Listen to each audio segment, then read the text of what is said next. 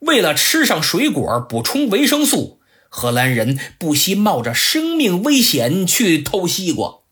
热兰遮城日志第四册里写道：“一个水手勇敢地去了市场与医院之间的地方两次，并顺路去到那市政厅附近摘西瓜，每次都摘到几个西瓜回来。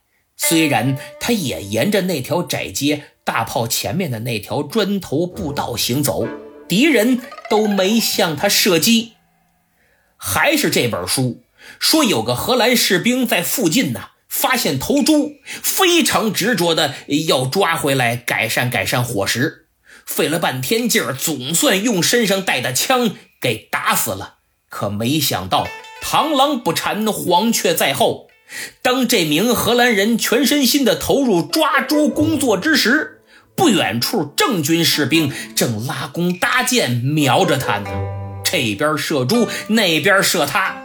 最后，这名荷兰战士身上插着敌人的箭，拖着死猪，忍着伤痛回到了兵营。好家伙，多不容易啊！绝对是位英雄。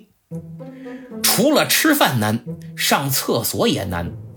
根据美国埃默利大学中国与全球史教授欧阳泰撰写的《1661决战热兰遮：中国对西方的第一次胜利》和《从丹药到枪炮：世界史上的中国军事格局》这两本书的记载，城堡的厕所位于城墙外面。